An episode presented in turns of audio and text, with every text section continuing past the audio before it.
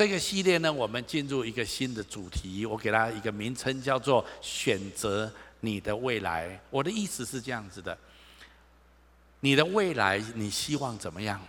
如果你希望你的未来真的领受上帝最丰盛的祝福，还有完成上帝在你人生最美好的计划，那么今天你的选择就非常的重要。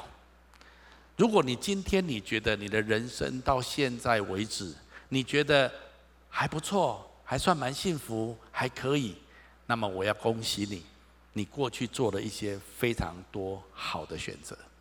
如果今天你觉得你的人生还有许多的遗憾、挫折，甚至觉得有很多让你觉得无法挽回的许多的痛苦的话，那么我也要提醒你，其实你的人生在之前可能做了一些决定，不是很有智慧。我要讲的重点就是，你可以决定你的未来。你希望你的未来领受上帝最丰盛的同在跟祝福，那么关键就在你今天做出一个什么样的选择。很多基督徒或者很多人会有一种想法，他说：“听说圣经说，在我们还没有出生之前，上帝就为我们每一个人都有一个美好的计划。”那既然上帝对我人生有一个美好的计划，那么就表示我出生之后，不管我做什么，我都走在上帝的计划当中。反正我的人生被上帝预设好了，我不管做什么选择，都是在上帝的计划里面。有些人有这样子的观念，但是今天我要在这地方说，圣经的看法跟你完全相反。圣经说，神给人自由意志来做选择。是的，上帝对每一个人都有一个美好的计划，但是并不意味着每一个人自动的被预设的，好像一个城市设计这样子的，自动的去完成上帝在你人生当中美好的计划。如果你这样子想，并不符合圣经。你说何以见得呢？我们来看旧约有一本书叫做《生命记》，这个《生命记》是摩西所写的。摩西是 把以色列人带出埃及的那一位。那摩西写了一段话，我觉得很有意思。摩西在带领以色列人出埃及，在他人生使命快要结束的时候，他再一次向以色列百姓重申上帝的律例典章，还有指教以色列百姓的生活方式。所以为什么叫生命？在重申上帝的命令。所以摩西在最后提醒以色列百姓说：“今天我把生死福祸都摆在你面前，你们自己选择吧。”换句话说，你可以选择生，你可以选择死，你可以选择祝福，你可以选择咒诅。他说：“如果你们遵行我今天所颁布给你们的诫命，爱神、顺服他、遵行他一切的诫命，那么你就你们会成为一个很繁荣的国家。你们在你们所占有的土地上面，上帝会大大的祝福你们。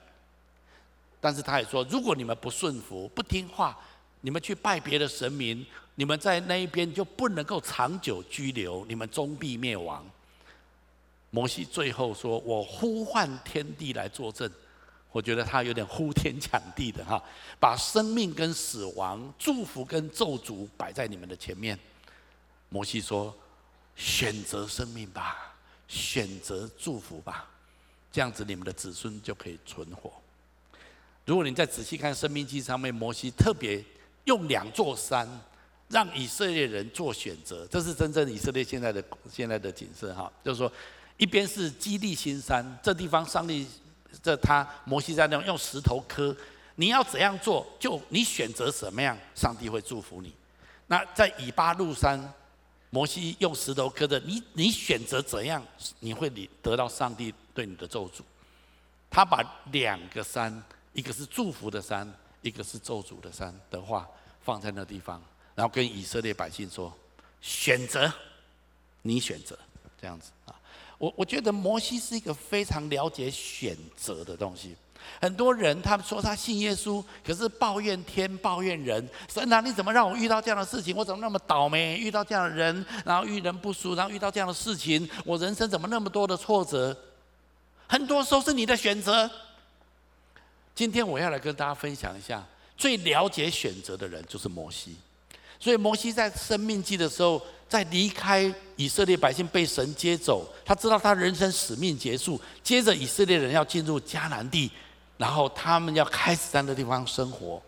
摩西苦口婆心的把一个很重要的选择的原则放在以色列的百姓面前，鼓励他们选择祝福。那么我们来看看摩西这个人，摩西这个人是我今天要讲的重点。如果你看摩西的一生，你也可以了解。是的，上帝对摩西也好，对以色列人也好，本来都有一个美好的计划。我们都知道，摩西带领以色列人出埃及的时候很有名，就过红海，对不对？哇，红海裂开，立起成垒啊！那以色列百姓就这样子过红海。所有的以色列百姓，他们都知道，上帝差遣摩西来带领他们脱离埃及的奴役，然后他们可以离开，他们要进入哪里？你知道吗？你要进入迦南美地，请你跟我说迦南美地。迦南美地是上帝在四百年前，就是说在 他们出埃及的那个时间的四百年前，应许给他们的祖先亚伯拉罕给他的土地，因为上帝跟亚伯拉罕立约。亚伯兰是非常重要的人物，在圣经里面我们常常提到。上帝跟亚伯兰说：“你眼睛所看到的，在约旦河东西这两边，一直到大海，也就是到地中海，这整片土地，我都要赐给你跟你的后裔，让他们可以生活在这个地方。”所以亚伯拉罕就把这样子的应许传承一代一代的传承给他们的后代子孙。创世纪记载，亚伯拉罕生以撒，以撒生雅各跟以扫。恩高祝福在雅各的身上，雅各生了十二个孩子，其中有一个孩子叫做约瑟。约瑟被哥哥们卖到埃及去，本来当奴隶，后来上帝与他同在，他为国王、为法老王解了一个无法人解的梦，所以法老王任命他为宰相，因为他解的梦说，接下来会有七年的荒年，全地会啊，对不起，有七年的丰年，全地会大丰收。但是接着丰年后面会有七个荒年，会全地都饥荒，所以要把丰年的时间，把仓库、把那个谷物都储存起来，预备后面的荒年。法老王说：“没有人比你更聪明，没有人能够得到这种启示，所以你就来当宰相好了。”所以约瑟就当了以色列啊，就当埃及的宰相。当那七个丰年来的时候，以色列收集全埃及的谷物，到处都有谷仓。丰收的不得了，七年过后，果然荒年开始了。后来荒年到一个地步，遍地都饥荒，连遥远的他自己的家乡，他的哥哥跟爸爸们的地方也全部都饥荒。最后雅各跟他的孩子们说：“我们已经都没有食物了。听说埃及有食物卖，你们去埃及买食物。”所以哥哥们就带着爸爸的命令去埃及买食物。他们万万没有想到，他们要买食物的那个宰相坐在他们面前，要卖他们食物的这个官员，就是他们的弟弟。长话短说，最后雅约瑟照顾他的爸爸跟哥哥们，把他们全部都接到埃及去居住，因为那时候只有埃及有粮食，所以雅各带着七十个人，他的家族移民到埃及去，这样子。雅各进入埃及家七十个人，四百年之后，七十个人变成两百万人口的以色列的民族。这这四百年当中，埃及人觉得很纳闷，奇怪，为什么以色列人这么会生，都不会夭折啊？然后一直生，一直生，一直生，所以他们的人口越来越多，越来越多，越来越多。那埃及后来的王就很害怕，有一天以色列会比他们强盛，趁他们还没有比我们强盛之前，赶快压制他们，逼迫他们，奴役他们。所以后来以色列就在埃及当了奴隶，当了好几百年。他们当奴隶的时候很痛苦，就跟上帝呼喊，请求上帝。解放他们，解救他们，因为上帝，你不是答应我们的祖先要给我们一块应许之地迦南美地吗？请你把我们带到那地方去。所以上帝就预备了摩西。当摩西出生的时候，在那时候的背景里面，法老王下了一个命令，因为以色列人太会生了，他们实在繁殖力太强了，所以法老王下令，只要以色列人生的男婴，全部要丢到尼罗河里面，让他淹死。如果生的是女婴，可以让他存活。在那样子的政令之下，以色列人几乎要绝种。但是圣经记载，当摩西出生的时候，他的父母看见他实在太可爱了，实在不忍心把他丢到尼尼罗河里面去，那就把它好好藏起来养它。但是到了三个月大的时候，实在再也藏不住了，他的父母亲就把它放在一个竹篮子上面，然后做好防水层，把它放在竹篮子里面，然后放在尼罗河里面让它流出去，吩咐他的姐姐米利暗沿路看看这个竹篮子飘到哪里去。他的姐姐就沿着河边仔细的看这个竹篮子飘去哪里，想不到这竹篮子飘到法老王的女儿洗澡的那个区块里面去。所以当法老王的女儿在洗澡的时候，看到有一个竹篮子飘过来，她很好奇，拿起来打开一看，哇，一个那么可爱的男婴。我相信摩西的小时候一定很可爱。他一打开的时候，他说：“嗨，这样子哈。”所以我相信那个女王一看就爱上这个婴孩了哈。所以他就决定要领养他，但是问题是，孩子不是他生的，他自己当然没有奶水，那怎么办呢？那婴孩也不可能出吃食物呢。想不到那时候，摩西的姐姐米利暗就从草丛里面跑出来说：“哎哎哎，啊，你这样子需要一个奶妈吗？哦，对对对，我需要一个奶妈。哦，我帮你介绍一个奶妈好吗？嗯，好好好。他自己的妈妈就介绍来，那当他的奶妈。所以其实摩西虽然在王宫长大。”可是还是吸他自己妈妈的奶水长大，而且其实从小，那摩西的妈妈都有跟摩西讲他真实的身份。好，我讲这些的目的是讲什么？以色列人出埃及的时候，神有没有给他们一个美好的计划？有没有？有没有给他们一个目标？有。但是我问你一个问题，请问摩西带领以色列人出埃及的时候，是不是所有的人都进入迦南美地，都进入应许之地？请问有吗？并没有，我们都知道，二十岁以上的那一代全部死在旷野。简单来说，并不是神没有给他们一个美好的目标，神没有给他们一个美好的计划，不，只是因为他们做出许多的选择，使他们没有办法得到神应许给他们的地方。今天出埃及记。整个圣经的历史非常关键的一个历史，告诉我们人生一个很重要的写照。上帝对每一个人都有一个美好的目标、美好的计划，这是毫无疑问的。但是关键是你做什么选择。今天如果你选择祝福，选择神的应许，那么你就会进入神的应许之地。如果你充满抱怨，你有很多自己的想法，那么很抱歉。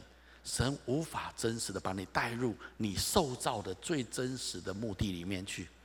今天我们来谈一谈，我认为摩西最了解什么叫做选择，所以我们今天来看摩西他自己怎么做的做人生重要的选择的。我认为有四个重点，摩西做的选择。第一个是摩西选择接受神，而不是别人对自己身份的定义，这一件事情是非常重要的。就像我前面说的。其实摩西他的身份是很 confused 的，为什么呢？因为他是法老女儿所领养的孩子，所以在血统上面他是埃及王子，他真的可能继承法老王成为埃及的国王，这是他一个呃一个身份，因为他是女儿埃及法老王的女儿的儿子，但是他有另外一个真实的身份，就是他是以色列人。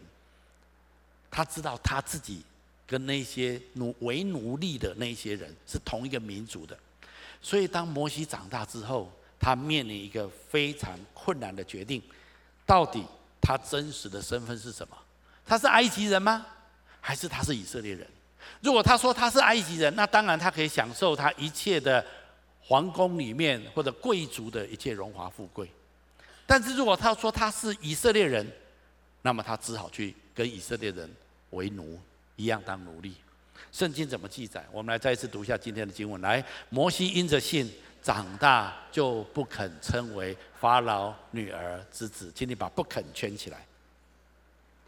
不肯的意思就是他选择拒绝接受作为埃及人的身份，作为埃及王子的身份，他选择接受作为以色列人真实的身份。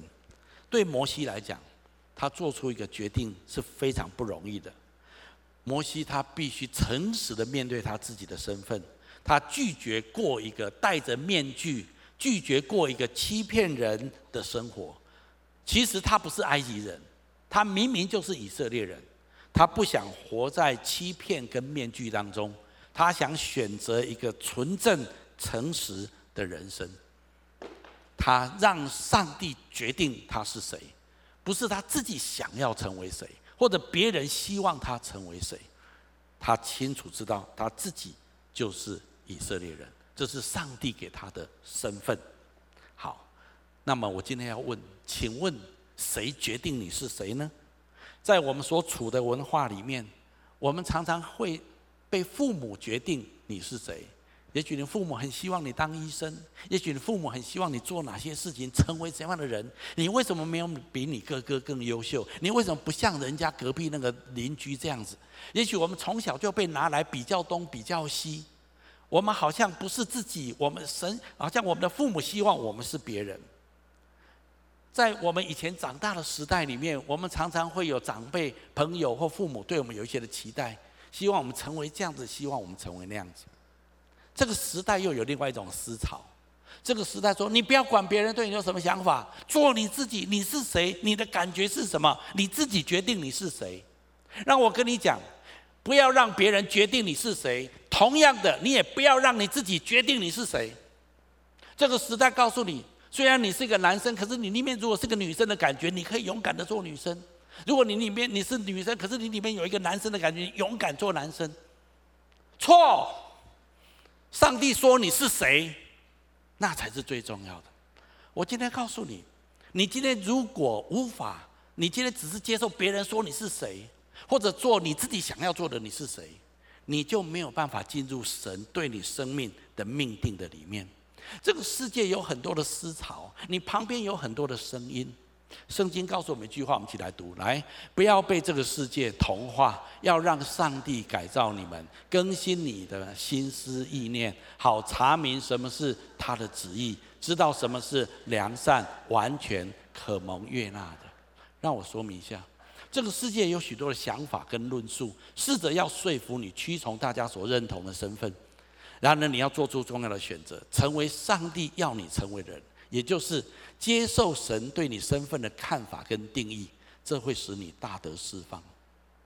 如果你要使你自己胃溃疡或者忧郁，最迅速的方法就是努力的成为别人期待的你，或者你自己想要的自己，而不是神定义的你。对摩西来讲，他要面对这个选择，到底他是埃及人还是以色列人？他必须要清楚的做这个决定。我要这么说：当你愿意把你做定义你自己身份的这一件事情，你决定权你自己选择接受上帝的定义的时候，可能这个世界会有很多不同的声音。但是我告诉你，神会怎么看你？神会说：你是我所创造的，我非常了解你，你的潜力我最了解。而且神要跟你说，我非常的爱你，你在我的手中有一份荣耀的计划。你我不会创造错误，我不会创造垃圾，我不会搞错。你放心，尼克一出生的时候没有手没有脚，上帝你设计错误，上帝怎么搞出一个没有手没有脚的畸形的婴孩出来？但是尼克的一生证明。没有人比他传福音传得更多，没有人成为这么伟大的激励家，像他这样子。如果他好手好脚，大概没有人认识尼克是谁。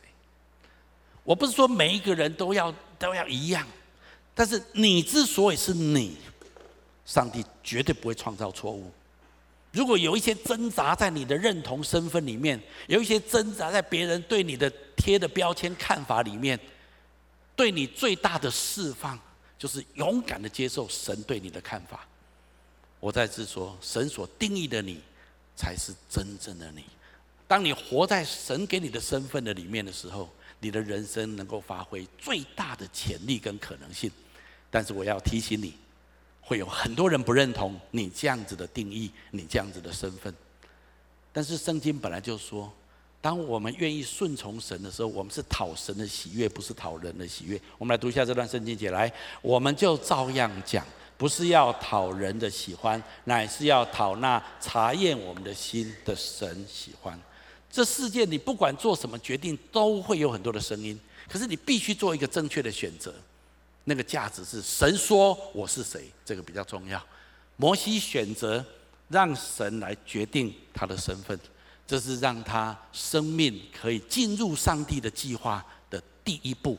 第二步，摩西做什么选择？他选择短暂的苦难来成就长远的好处。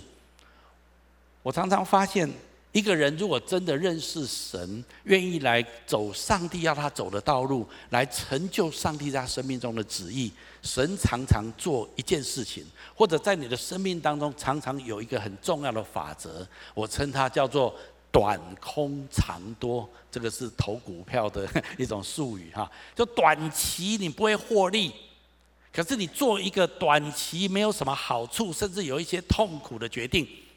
但是你知道，长期你会得到好处。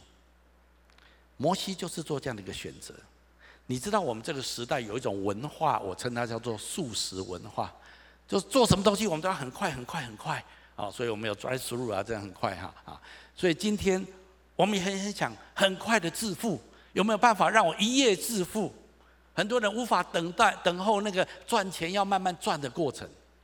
有些人很想说，我现在很痛苦，很痛苦，我想让自己赶快爽快一下，所以他吃一种毒药，吃一种东西，他就啊好舒服，然后就很嗨。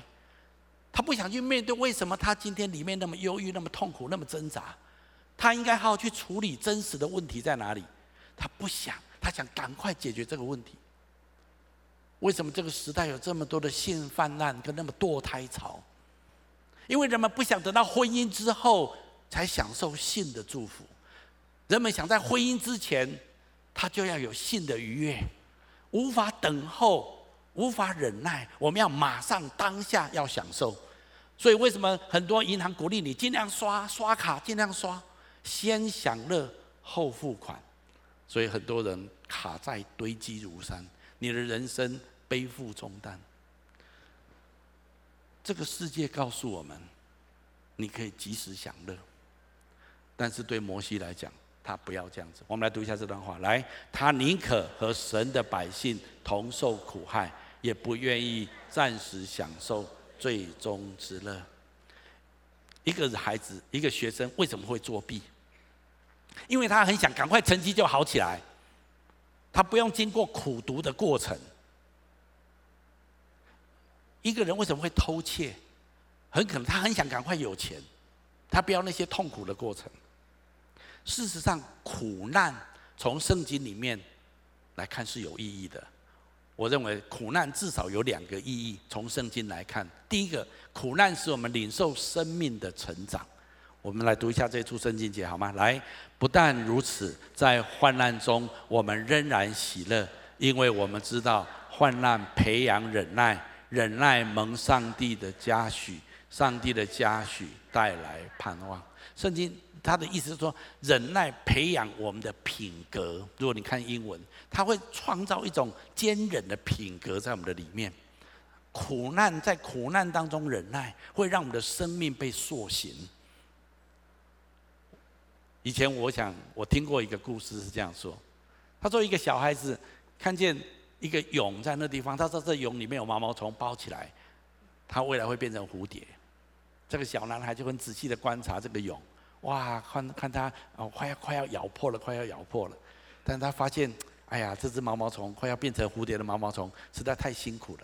他就拿一个剪刀把蛹剪开一点，让那个毛毛虫里面那个蛹快要变蝴蝶。哇，他就果然很快的出来了啊！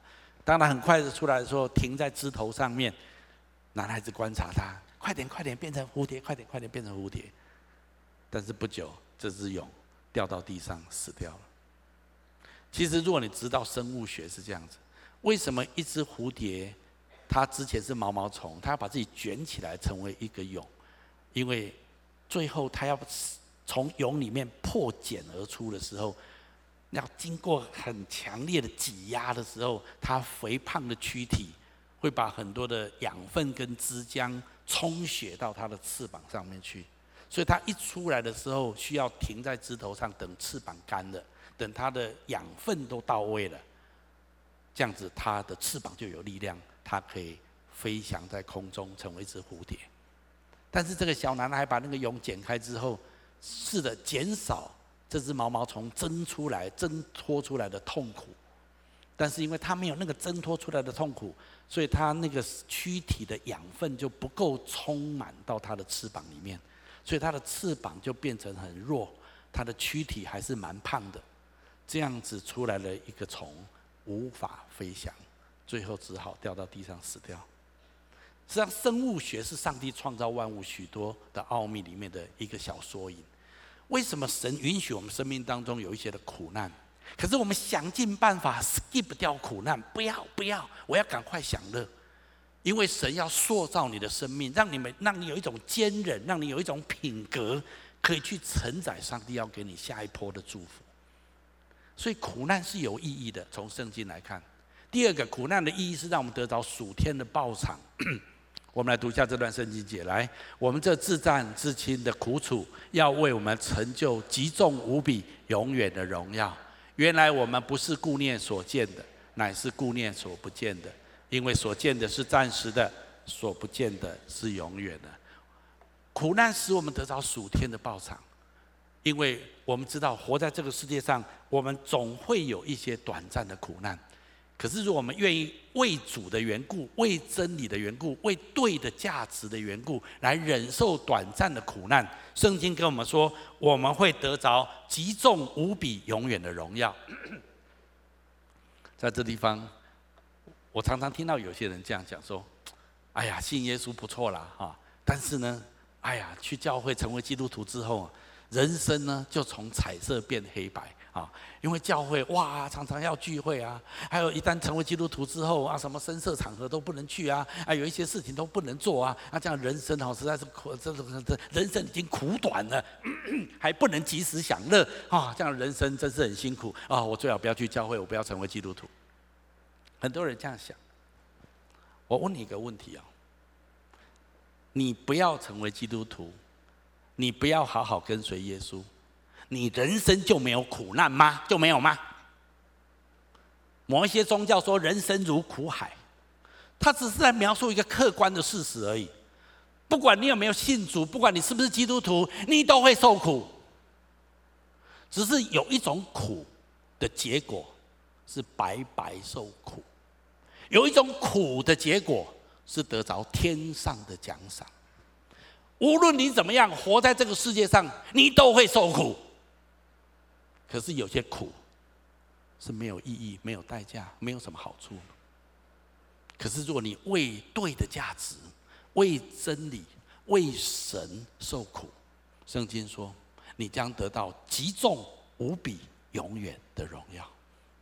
看巧嘞，阿妈妈聪明一点，有智慧一点，你要选择，你要选择对的受苦，反正都会受苦。哦，我不要。我就是喜欢及时享受，我就要喝哈，一直喝喝酒，一直喝喝喝，直到肝坏掉，住在医院，还是受苦，不是吗？啊，我就是想要小三小四小五，你管我，我就是要很多人，我要不断的换床啊，跟很多人在一起，到最后就是没病，没没没菌啊，不是没毒 啊，艾滋病，你还是要受苦，无论如何。你不管选择哪一种方式，你都会受苦的。谁叫你活在这世上？你要有智慧，你要受对的苦，你就有永恒的奖赏。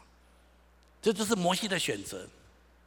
摩西选择愿意接受短暂的痛苦，来成就长远的祝福。第四个、第三个，摩西的选择是他选择神所看重的。而不是现今文化所看重的，这是非常重要的一个选择。你必须回答一个问题：你认为什么是重要的？然后把这件事情付诸你的决定跟行动的当中。摩西做出决定，我们来读一下这段话。来，他看为基督受的凌辱，比埃及的财物更宝贵。他想要得到什么赏赐？他要得到上帝给他的赏赐，他不是要得到埃及的这些的宝物。对他来讲，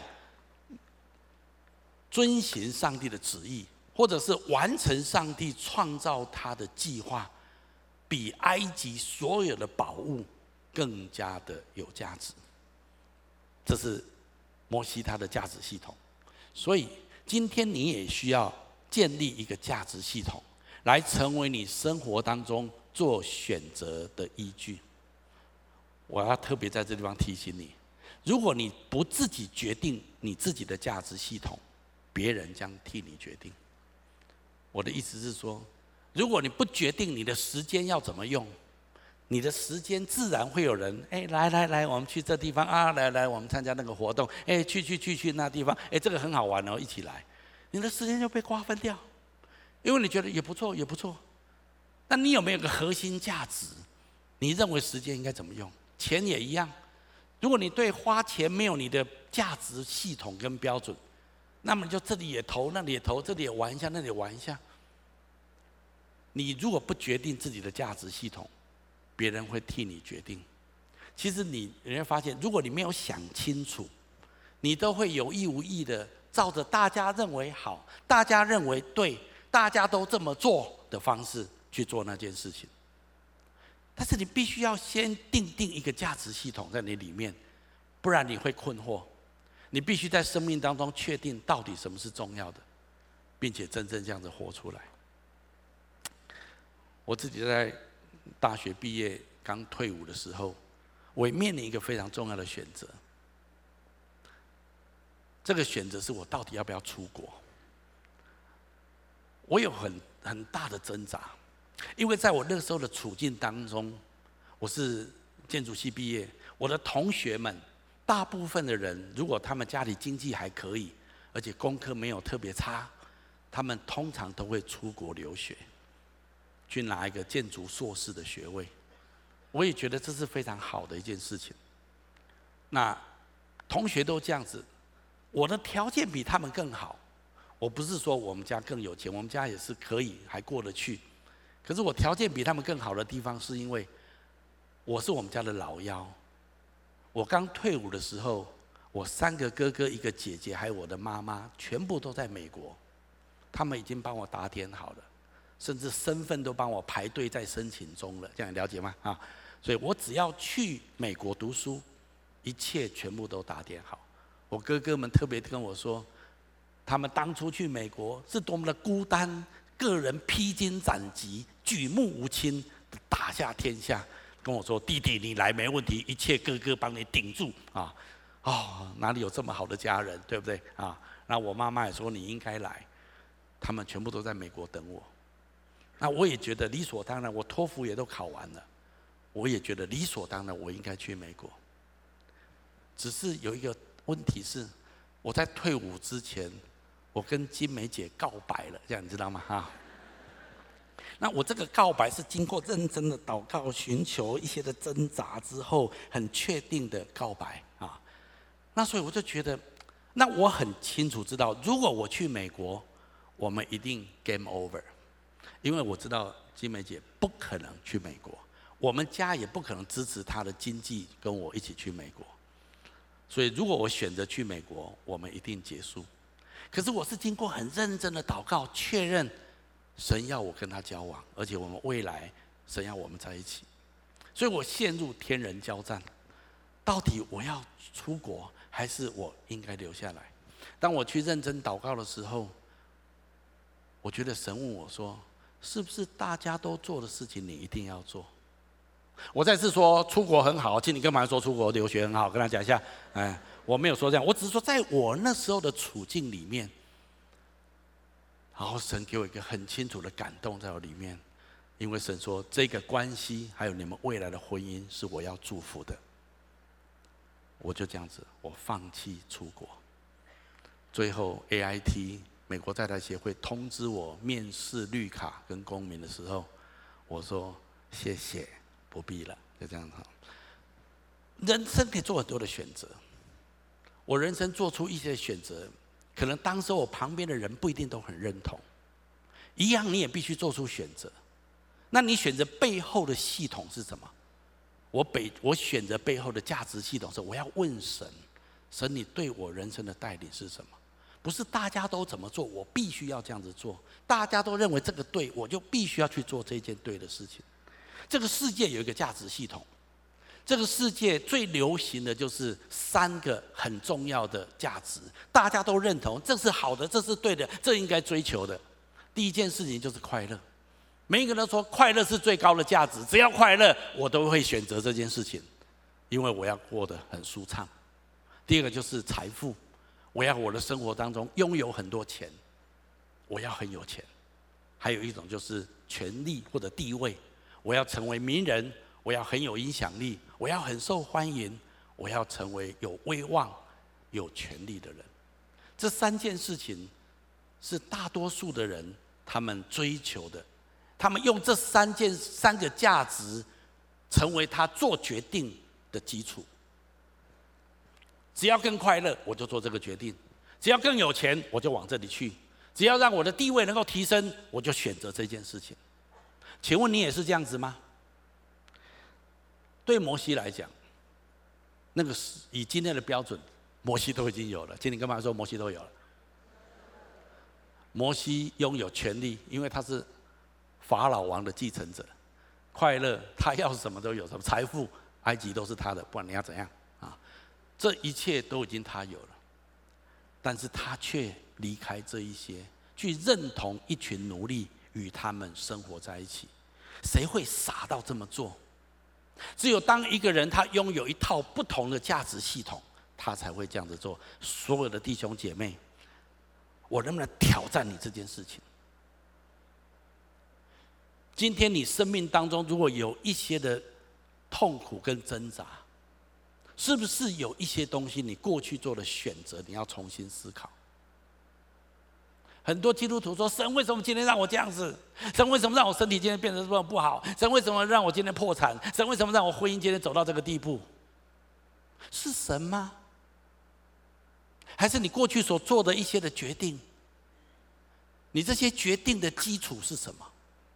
是为了自己更快乐？是为了想赚更多钱？想要更有影响力、更有权力吗？还是你知道这是上帝的旨意在你心中吗？对摩西来讲，这是对他来讲一个非常重要的一个挑战。他知道他必须要遵行神的旨意，高过这一切的东西。我们一起读一下这段圣经。来，这世界和其上的情欲都要过去，唯独遵行神旨意的是永远长存。我再次说，你要像摩西一样，你要先架设一套价值系统。你认为什么是最重要的？然后依据这个做决定。我我再次讲，很多上帝的儿女，很多基督徒会这样子：你跟神说 “yes”，好，我认同，很容易。但是你跟这世界说不，很困难。我的意思是这样子：当你说跟神说“神啊，我要你的祝福，我要你的恩典，我要你丰盛的生命，我要你帮助我能够活出你创造我最美好的人生计划。”阿门，阿门，哈利路亚！我愿意，我愿意。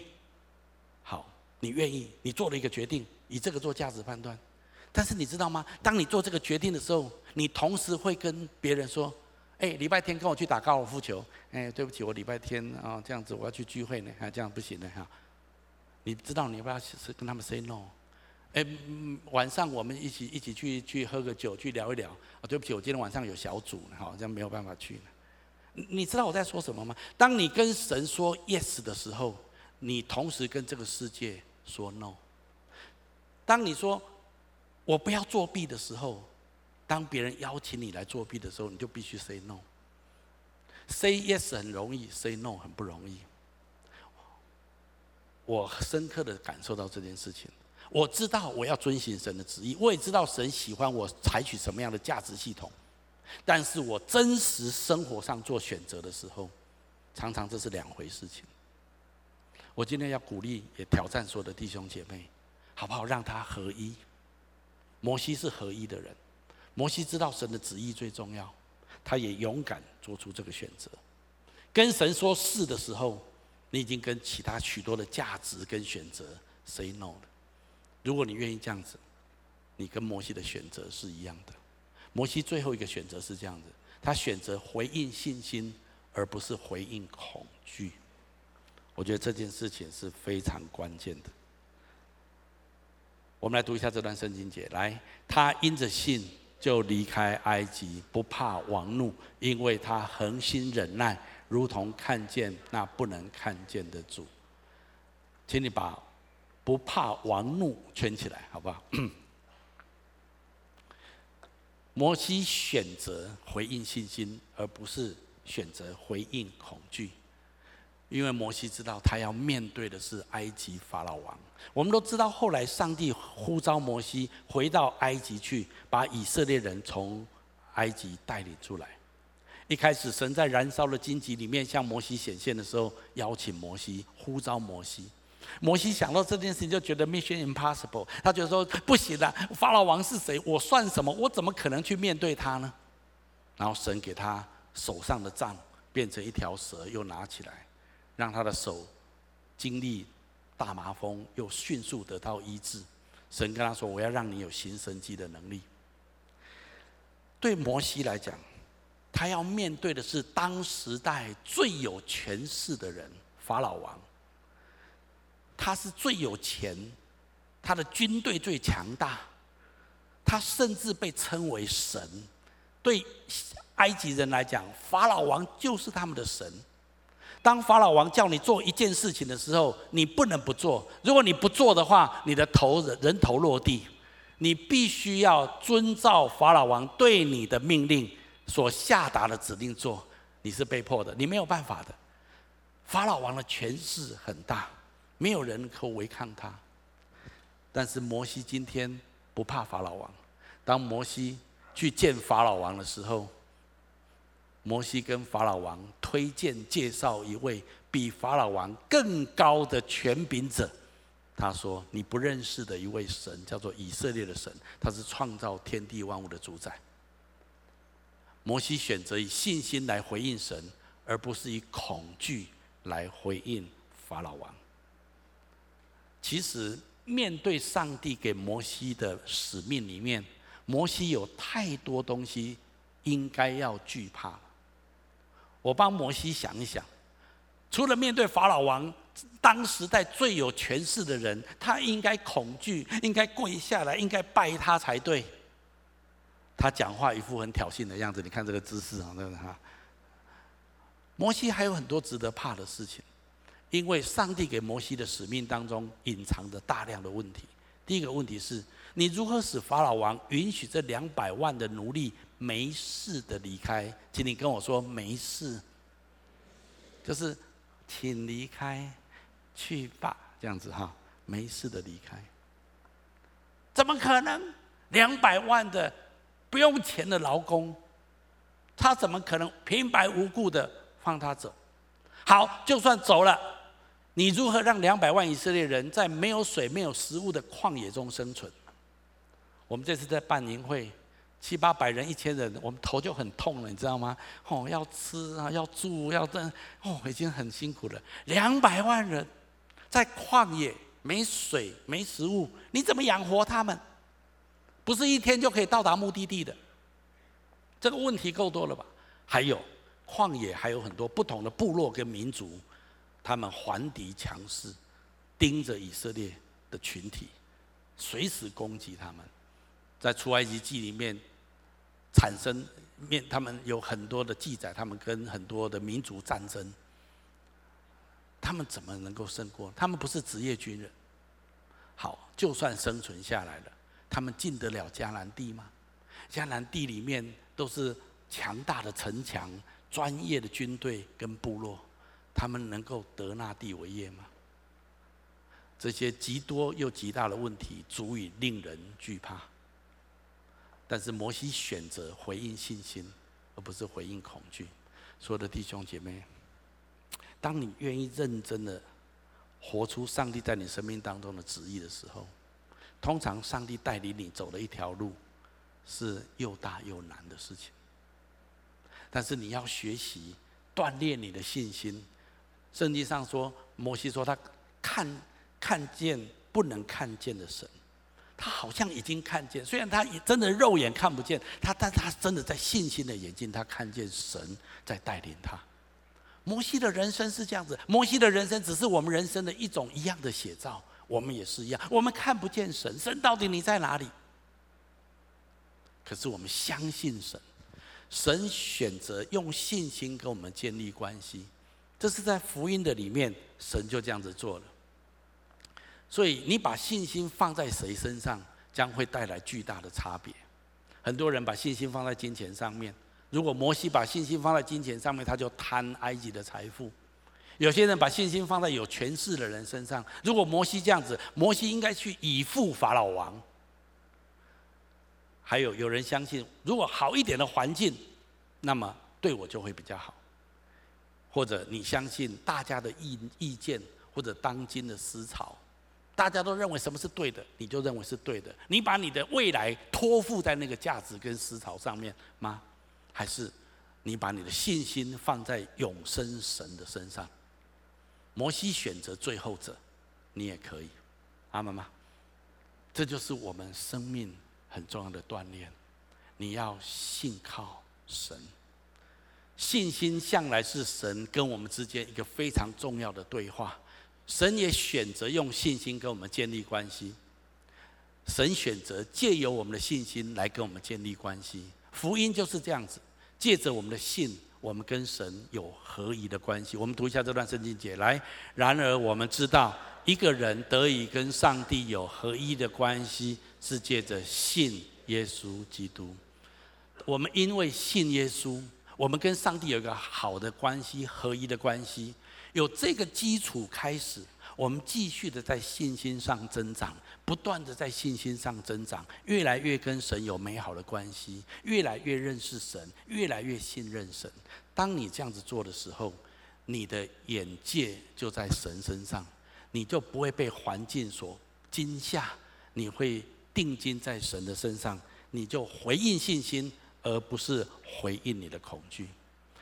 今天我们活在这个世界上，很多人害怕很多东西，我很怕我的老板生气。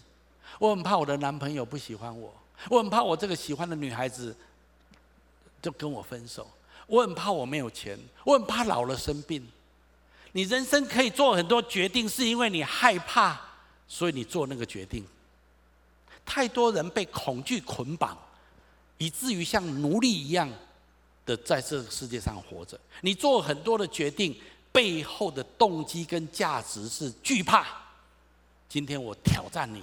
我也鼓励你，你的背后的动机不是惧怕，是相信神，阿门吗？今天如果你知道神带领你走一条路，或者神要你在一个关系当中把它弄健康，你要很勇敢的去面职，你要勇敢的做一个诚实的人。那我如果做诚实，我老板会把我 fire 掉，就 fire，阿妈妈？啊，老板跟你说这个东西你要骗客户。这个东西我知道我们的产品很不好，可是你要跟他说很好啊。你可以跟老板说：“对不起，老板，我是基督徒，我不能这样做。真的不好就是不好。如果客户要买就买，自己认认了。那不然我不能说谎。你敢这样子，fire 哦，离开啊！其实不是老板 fire 你，今天跟妈妈说是你 fire 老板，跟他讲一下啊。我我鼓励你，你要这样子。那说哦，牧师你讲的简单，那我的收入、我的生活我该怎么办？”所以你因为恐惧没有钱，所以你就陪同老板说谎吗？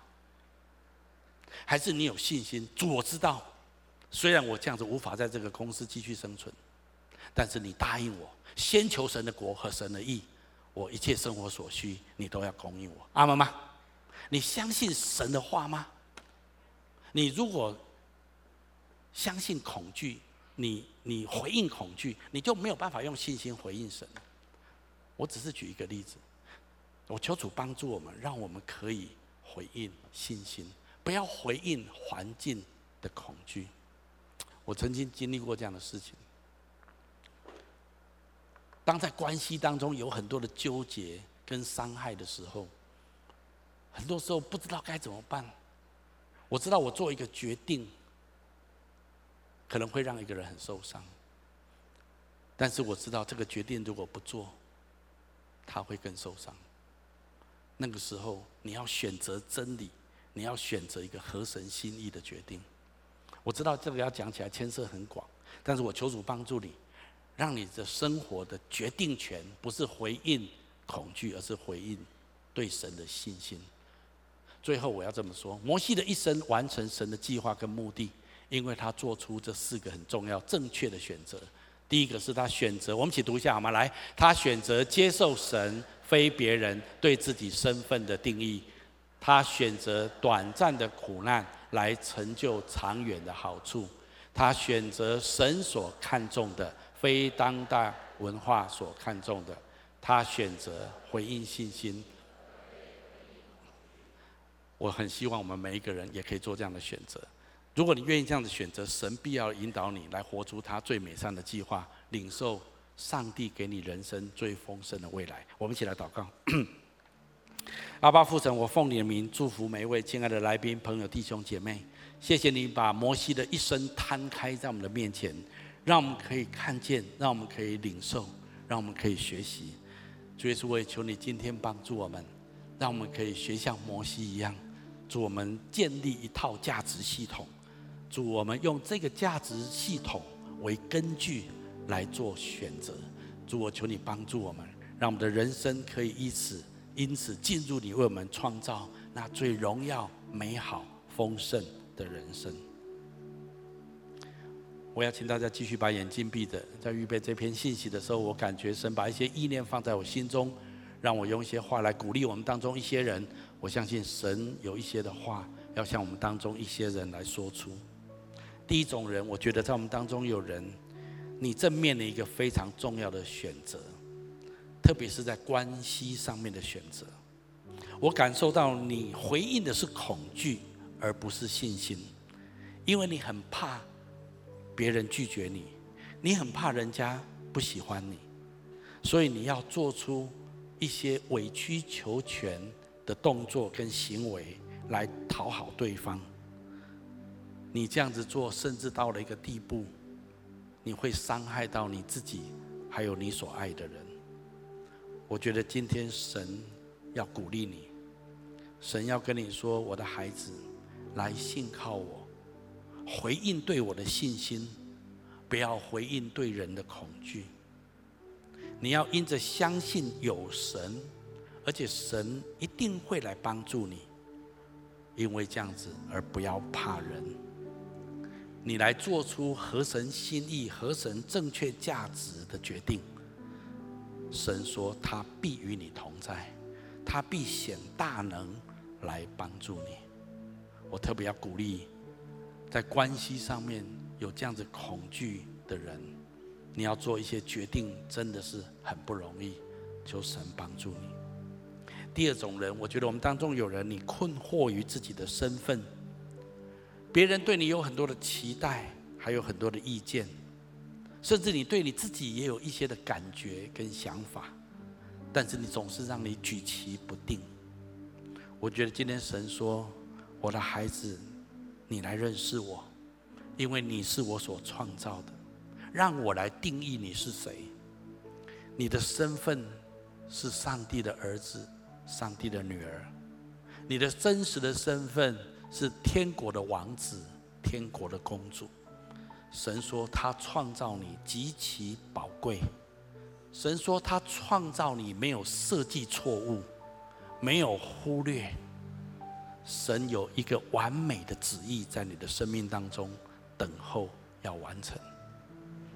我今天特别要鼓励这样子的人，好不好？放下自己的想法，放下别人对你的期待，接受神对你身份的看法。最后，我要请大家继续把眼睛闭着。我们当中可能有人，你还不是基督徒，不管在现场或分堂点，我相信神要你来听到今天这一篇的信息。你人生也做过很多的决定，可是你知道有一些的决定，让你今天尝到许多的苦果。今天神要带领你的生命来认识他，在他里面建立信心。重新建立一个对的价值系统。当你愿意开始这样子用这个对的价值系统来做决定的时候，你将走入神为你人生所设计最美好的计划。也许你要问说：“那我应该怎么做呢？”如果你愿意的话，我要做一个简短的祷告来接受跟信靠耶稣。我邀请你可以跟着我来做下面的祷告。亲爱的主耶稣，在这个时候，在这个时候，我愿意打开我的心，愿意打开我的心，邀请你进到我的心中来，邀请你进到我的心中来，成为我的救主，成为我的救主，还有生命的主宰，还有生命的主宰。我要请求你赦免我的罪，我要请求你赦免我的罪，宽恕我一切的过犯，宽恕我一切的过犯，带领我的人生，带领我的人生，活出你最美好的计划，活出你最美好的计划，领受最丰盛的生命，领受最丰盛的生命。我要有美好的未来，我要有美好的未来。求你帮助我，求你帮助我，我把自己交托给你，我把自己交托给你。我这样子祷告，这样子祷告，是奉耶稣基督的名，是奉耶稣基督的名。阿门。如果你刚刚跟我做这祷告，我要非常的恭喜你，我鼓励你继续来到教会，更多来认识这位爱你、创造你的神。你会看见上帝怎么样大大的赐福带领你的人生。好不好？从座位上面站起来，我们用这首歌来回应今天的信息。是因为你，我找到自己；是因为你，我献上，高举双手。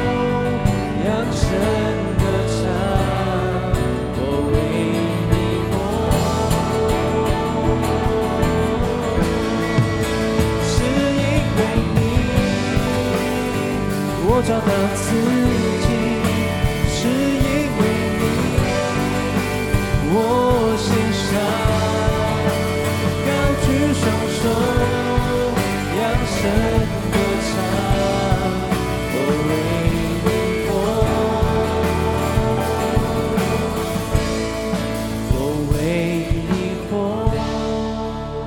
亲爱的爸父神，我奉你的名祝福每一位亲爱的来宾、朋友、弟兄姐妹，不管在现场或所有的分堂点，主帮助我们为你而活，真的帮我们帮助我们建立一个正确的价值系统，让我们一切人生的决定依据这个价值系统，好让我们走入你为我们设计最荣耀美好的一生。祷告、宣告、祝福都是奉耶稣基督的圣名。阿妹！我们把掌声归给神。感谢主，我们今天的主日聚会到这边。如果你是新朋友的话，欢迎留步到我们的新人茶会。我们后面有举牌的同工会来引导你。愿神祝福大家上去的脚步。